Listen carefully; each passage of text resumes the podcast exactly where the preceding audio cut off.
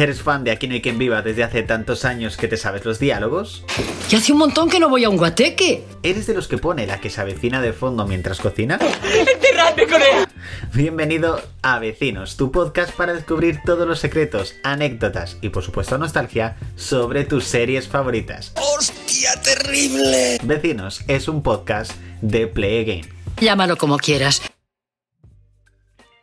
Muy buenas a todos y bienvenidos a una nueva entrega de Vecinos, tu podcast sobre Aquí no hay quien viva y la que se avecina, un podcast de Play Again. Pues bueno chicos, una semanita más, tercer programa ya de Vecinos, muy contento que sigáis ahí cada semana escuchándolo, que os guste, que lo disfrutéis y si acaso todavía no habéis escuchado los dos programas anteriores, bueno pues yo os recomiendo que los escuchéis porque en el primero hablamos por decirlo así, de los inicios de Aquí no hay quien viva, un poco también con algunas polémicas que hubo. En el segundo hablamos de esa transición que hubo de Aquí no hay quien viva a la que se avecina. Y en este vamos a hablar un poco de la que se avecina. Vamos a hablar un poco exactamente de todo el tiempo que lleva la serie, de por qué de su éxito. Y si os quedáis hasta el final, vais a incluso tener guiños a Aquí no hay quien viva. Así que suscribiros desde la plataforma en la cual estéis escuchando el podcast para no perderos, por supuesto, el próximo programa. Ya sabéis, cada miércoles una nueva entrega de vecinos. Y vamos a comenzar. La que se avecina. ¿Cuándo se estrenó la que se avecina? Bueno, lo dijimos al final del anterior programa y vamos a repetirlo, por supuesto se estrenó el 22 de abril de 2007. Eh, muchísimo tiempo. Ya os conté en el programa anterior cómo fue mi experiencia cuando se estrenó y me acuerdo que para aquel momento que había que esperar incluso a que salieran en DVD. ¿Y tú qué has hecho para levantar el país? Las temporadas para poder tener los capítulos y verlos luego las veces que quieras. Y luego, madre mía, ahora con el streaming. La última temporada que yo recuerdo que ha salido de la que se avecina en DVD fue la novena y me acuerdo que después de, que se estrenara la décima, incluso la undécima, me acuerdo que me puse en contacto con, con, el distribuidor de, DVDs eh, para saber si tenían planes de lanzar el resto de temporadas y en un principio no. La verdad es que ahora mismo yo creo que si sacas una serie, sí que hay algunas que todavía se lanzan en DVD, pero las pocas que se lanzan o son grandes producciones o se lanzan directamente en Blu-ray eh, o en 4K. Entonces, bueno, estaría bien ver la que se avecina en 4K, pero bueno, es algo que en un principio no vamos a ver. El 22 de abril de 2007, es decir, queda poquito más de un mes, por decirlo así, o un mesecillo para que se cumplan 16 años del estreno de la que se avecina. 16 años, madre mía. en el primer programa estuvimos hablando de que aquí no, eh, aquí no hay quien viva duró casi 3 años y hace ya 16 que se estrenó eh, la que se avecina. O sea, es una auténtica locura. ¿Cuánto es exactamente? Son 3, 4, más de 5 veces el tiempo que duró mm, eh, aquí no hay quien viva. O sea, una auténtica locura. Y todavía además estamos pendientes de que se estrenen dos temporadas más. Es decir, una cosa es que cumpla 16 años y otra que a lo mejor se vaya a terminar o haya terminado. Nada, si todo sale bien, a finales de este año tendremos el estreno de la temporada número 14 y a finales del 2024 tendremos el estreno de la temporada número 15. Es decir, cuando la serie esté a punto de cumplir 18 años, es decir, cuando ya se vaya a hacer mayor de edad la serie, sabremos si en ese momento habrá o no más temporadas de la que se avecina. De momento es eso. De momento ya os digo que tenemos pendiente dos temporadas más y que espero que dure la serie durante mucho tiempo, siempre y cuando continúe con muy buena calidad. ¿Cuánto durará más la que se? Bueno, sí que es verdad que mm, Ahora mismo la serie tiene un total de 178 episodios, más los 8 episodios de la temporada 14 serían un total de 186, más los 8 episodios de la temporada número 15 estaríamos hablando de 194. Es decir, si la que se avecina por alguna razón renovase por una temporada número 16, superaría los 200 episodios, que sin duda son una auténtica locura. Pero la pregunta es cuánto durará más la que se avecina. Yo creo que de momento la serie mmm, puede durar muchísimo tiempo más, siempre y cuando continúe gran parte del reparto, continúen con tramas muy buenas y verdaderamente continúe con una muy buena calidad. Hay que decir que la serie, perdón, continuó con muchísimo éxito en streaming.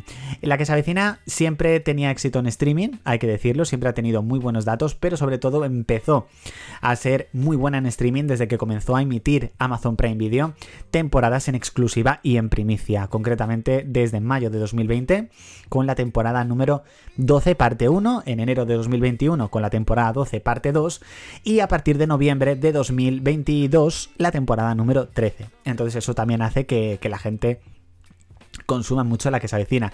También es decir que la serie ya no está solamente en Amazon Prime Video, sino que también está disponible en otras plataformas en streaming. ¡Pescadero, cabrón! Como por ejemplo Disney Plus está disponible. Entonces, su éxito en streaming es brutal, ya lo hemos visto. El último en este caso las últimas estadísticas del último trimestre de 2022 la ponen de nuevo repitiendo en el primer puesto. Es decir, el éxito que tiene en streaming sí tiene muchísimo éxito y Contubernio quiere continuar con ella, continuará por supuesto, porque es una serie que tiene muchísimo éxito en España. Sí que es verdad que hay dos caras de la moneda, tiene, tiene, muchísimo éxito en streaming, pero ya no tiene tanto éxito en abierto. No tiene tanto éxito en abierto, no solamente por, en general, la bajada de audiencias que está teniendo la televisión en abierto y además las series en abierto, porque ya hoy en día la mayoría de las series se consumen en streaming, pero sí que es verdad que también le ha perjudicado a la que se avecina que se emita primero en una plataforma en streaming y meses después en abierto, porque hay muchísima gente, entre los que me incluyo, que lo ve únicamente en la plataforma en streaming, luego no lo ve en abierto porque ya lo ha visto meses atrás. Entonces, también hay que tener en cuenta esas dos caras de la moneda, que la que se avecina tiene muchísimo éxito en streaming, pero no lo tiene en abierto. Y teniendo en cuenta que la productora, o en este caso quien manda hacer los capítulos, es Mediaset, aunque tenga la colaboración de Amazon Prime Video, si en algún momento Mediaset no le es rentable porque no se está emitiendo bien en abierto y dice ya no continúo con la que se avecina, habrá que ver si Prime Video quiere hacerse con el 100% de la que se avecina siempre y cuando Mediaset quiera venderla. O sea, hay muchísimas cosas, porque a lo mejor deciden no venderla porque mm, tiene éxito en canales de TDT como Factoría de Ficción, etc. Entonces, ahí hay muchísimo de, de especular y demás de qué podría pasar, porque hay muchas cosas abiertas. De momento, vamos a centrarnos en lo que hay, que es temporada 14 y 15, y una vez que ya finalice eso, vamos a ir viendo qué es lo que va pasando. La que se avecina también es una serie que destaca sobre todo por la cantidad de personajes clásicos que tiene después de 16 años. Muchísimos personajes. Desde, si hablamos del primer episodio, pues tenemos por ejemplo, que se me venga a la cabeza, ¿eh? Coque, Antonio, Berta, Amador, Maite, o sea, muchísimos personajes que están desde el primer episodio continúan. Otros personajes que a lo mejor no llevan desde el primero, pero sí que llevan muchas temporadas. Por ejemplo, es el personaje de Fermín, es el personaje de Menchu, el personaje de Fina, Agustín. O sea, sí que hay personajes que todavía siguen después de muchas temporadas. Yo creo que eso es algo bueno, porque verdaderamente si cambias todo el reparto de una serie entero, puede que te guste, pero al fin y al cabo echas de menos una esencia de la serie, echas de menos esos personajes clásicos. Sería directamente como un spin-off. ¡Putón! Perdón, perdón, casi una inercia. Perdón. Sí que es verdad que con la temporada 13 por una parte sí que hemos vivido una especie de spin-off, básicamente, ¿por qué? Porque nos faltan muchos personajes clásicos y hemos tenido la llegada de 11 personajes nuevos, entonces es como si tuviésemos verdaderamente una nueva serie, aunque no lo es, aunque no es una nueva serie, para que os hagáis una idea. Personajes nuevos siempre viene bien, ya sí que es verdad que en todas las temporadas casi hay un personaje nuevo. Si nos ponemos a fijar, bueno, en la segunda, yo diría que no. Bueno, sí, en la segunda sí. En la segunda, por ejemplo, tuvimos el personaje de Nines y de Blanca, entre los que mm, me acuerdo. En la tercera temporada juraría que tuvimos a Estela y a Judith. En la cuarta creo que no. Pero, por ejemplo, en la quinta sí que tuvimos a el personaje de la novia de Araceli, el regreso de Araceli también. Pero la Yeye, es que ahora mismo no me acuerdo cómo es. Reyes, ¿ves? Ahí me he acordado de cómo se llamaba. Y por ejemplo, en la sexta llegó el personaje de Fermín. Eh, la séptima tuvimos a Rebeca, luego a Fina en la octava temporada, en la novena punto tuvimos a Jolly, a Bruno. Es decir, es una serie que más o menos va renovando personajes, pero nunca habíamos tenido una renovación tan fuerte de golpe de tantos personajes nuevos a la vez, que ha sido en la temporada número 13. Así que yo creo que esa mezcla entre personajes clásicos y nuevos, yo creo que va bien. Tampoco me gustaría que fuese solo personajes nuevos, porque sinceramente pues se, se seguiría echando de menos a los personajes clásicos de la que se avecina. Vamos con algunos guiños a Aquí no hay quien viva y comenzamos con el primero, quinto episodio de la séptima temporada. Se rueda una película de terror con los vecinos sin que ellos se enteren. Recordamos ese momento en el cual Estela grababa una producción zombie. ¿Qué película es? Parece la pantoja.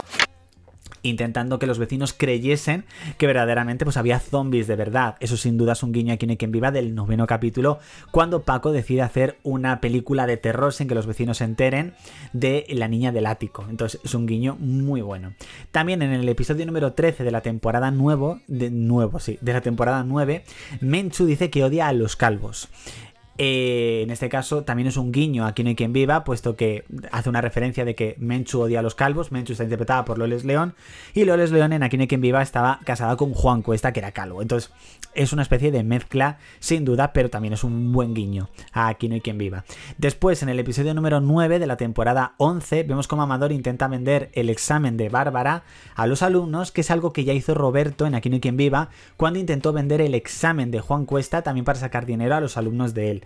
O sea que ahí tenemos también un guiño que juraría que este incluso lo hemos comentado en redes sociales. Así que seguidnos eh, Play Again en Instagram y en TikTok como Play Again RS y pues podrás disfrutar de muchísimos vídeos también. Aquí un poquito de de spam. Y bueno, deciros que continúo con mi mega maratón de la que se que yo creo que lo empecé hace uno o dos años. No, uno o dos años. Sí, podría ser uno o dos años. Comencé el mega maratón de la que se avecina. He tenido parones, hay que decirlo. No lo veo todos los días, ni mucho menos. Pero ahora mismo voy por el cuarto capítulo de la temporada 12 aproximadamente.